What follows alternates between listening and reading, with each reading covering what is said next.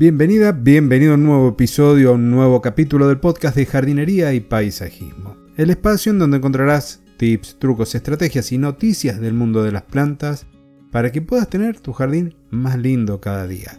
Y para tener el jardín más lindo cada día, normalmente vamos comprando y vamos trayendo plantas nuevas, ejemplares nuevos a este pequeño oasis que llamamos jardín, que llamamos balcón o también terraza. ¿Qué es lo que vamos a hacer? ¿Qué tenemos que tener en cuenta al momento de comprar una? Es lo que vamos a ver hoy en este episodio.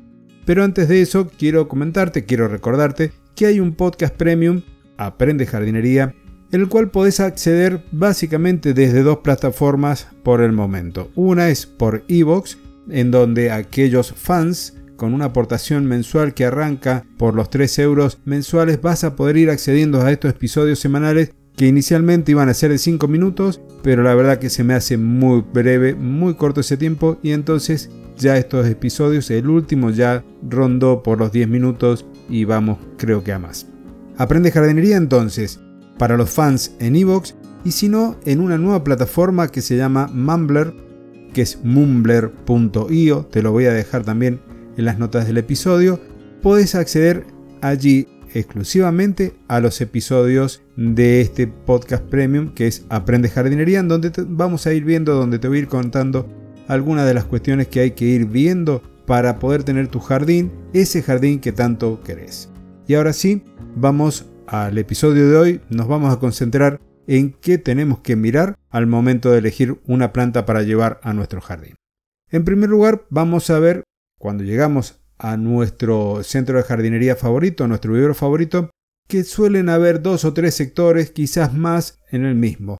Un sector destinado a plantas que son de estación, generalmente plantines florales, que tienen un recambio cada tres o cada seis meses dependiendo de la especie, otros sectores para herbáceas, arbustivas que van a pleno sol, otros a media sombra, y un rincón, por lo menos en la zona en donde yo vivo, bajo cubierta que encontramos allí plantas que van al interior del hogar. Por ejemplo, helechos, un cisus, que son plantas sensibles a las condiciones atmosféricas que reinan en el clima que estamos viviendo, y entonces ahí se le dan unos cuidados un poco mayores.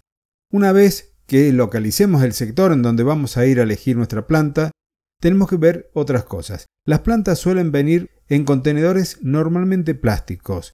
Pueden ser macetas o materas plásticas comunes, otras en un plástico soplado de color negro, en bolsas con perforaciones para el drenaje.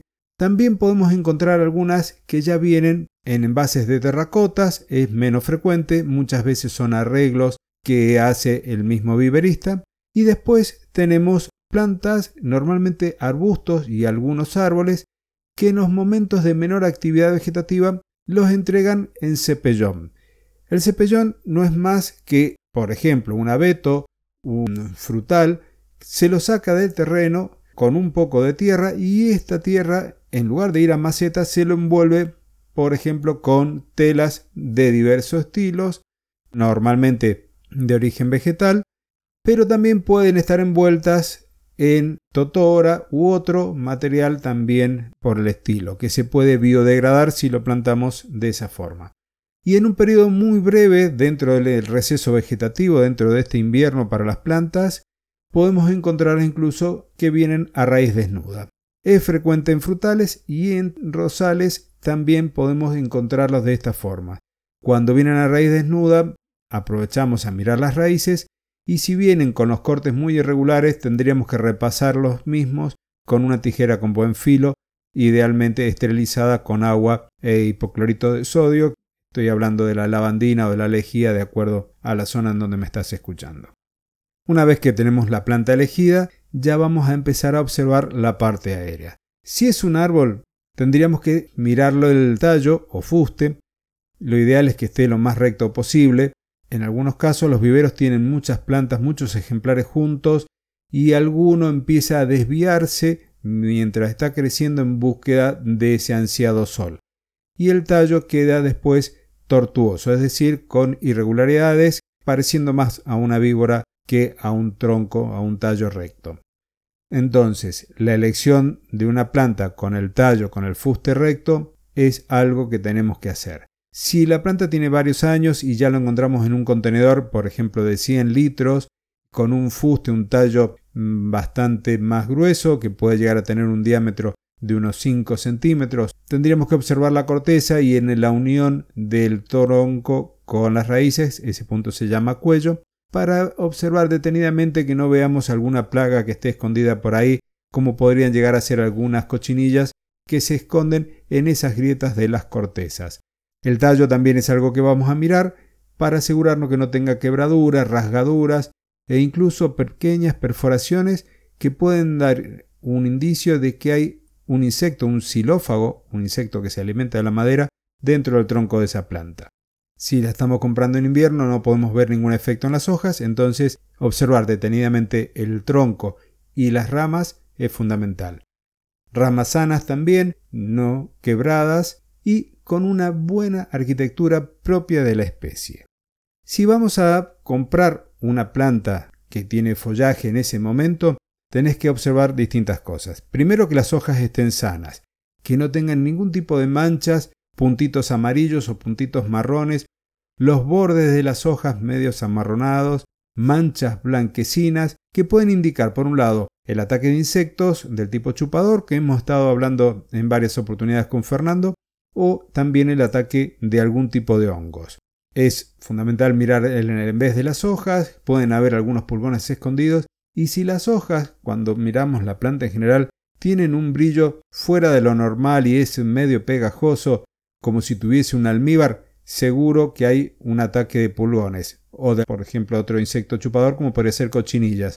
Tendríamos que observar si la plaga está en esa planta o si la planta que vamos a comprar está debajo de una arboleda posiblemente sea el efecto de eh, la plaga sobre el árbol y no sobre la planta que estamos eligiendo.